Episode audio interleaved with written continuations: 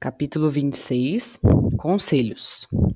Bom, nesse último capítulo, todo mundo já estava muito feliz, porque o cachorrinho samba estava em casa e eles haviam acabado de entregar o pirilampo, o Lulu, que foi encontrado perdido na rua, lembram? Muito bom. É, depois disso, eles se reuniram, né, em volta da vovó para conversar.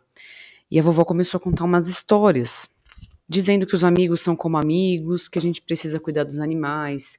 Os passarinhos, por exemplo, que são também animais domésticos, precisam ser viver livres, não em gaiolas, né? E ela contou uma história, duas histórias. A primeira história foi a do daquele cachorrinho do Japão, muita gente já deve conhecer. Ele foi homenageado até com uma estátua, né? Porque ele acompanhava o dono dele na volta do trabalho. E aí, todo, todos os dias, no final do dia, ele ia até o metrô e o cachorrinho estava lá, eles iam embora juntos. Até que o dono dele acabou falecendo, o cachorro não parou de ir ao metrô.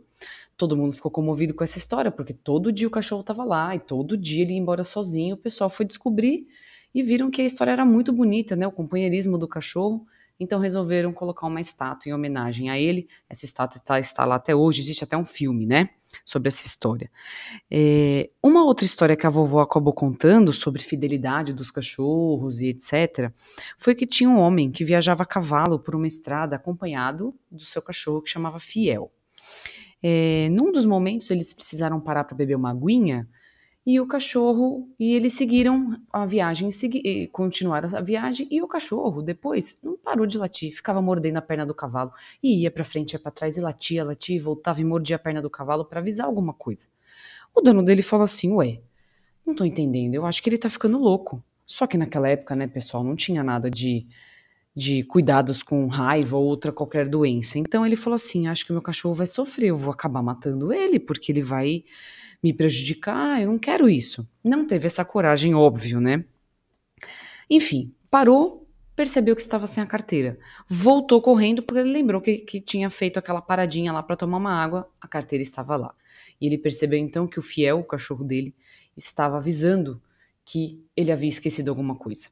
Então, tanto depois de um tempo, o cachorrinho morreu e ele disse é, no dia que o cachorrinho morreu: Aqui dorme fiel aquele que foi meu maior amigo, e com certeza fui. enquanto a vovó contava essas histórias, o samba foi dar aquelas voltinhas pelo jardim, cheirou todos os cantinhos, pisou nas camaradinhas, atravessou as bocas de leão, todas estavam fechadas, ele ficou um pouquinho triste, né? Ele cheirou uma por uma. Uh, depois ele foi até um, um vaso de, da florzinha de coração de estudante, que estavam tomando sol, parecia que ficavam até mais felizes. E batia o ventinho entre elas, elas mexiam, enfim.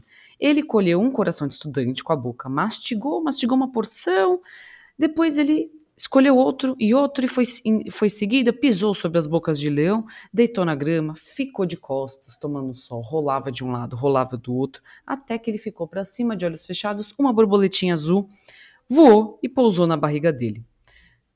Ele, quando percebeu, deu um pulo e a borboletinha saiu voando. E ela se sentou sobre uma rosa vermelha. O samba ficou olhando e teve vontade de voar também.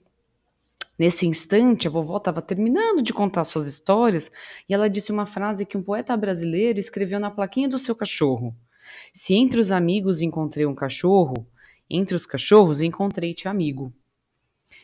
Muito bonita. E aqui finalizamos a nossa historinha do cachorrinho samba, da Maria José do Pré. Uma história de aventuras de um cachorro muito amado e querido.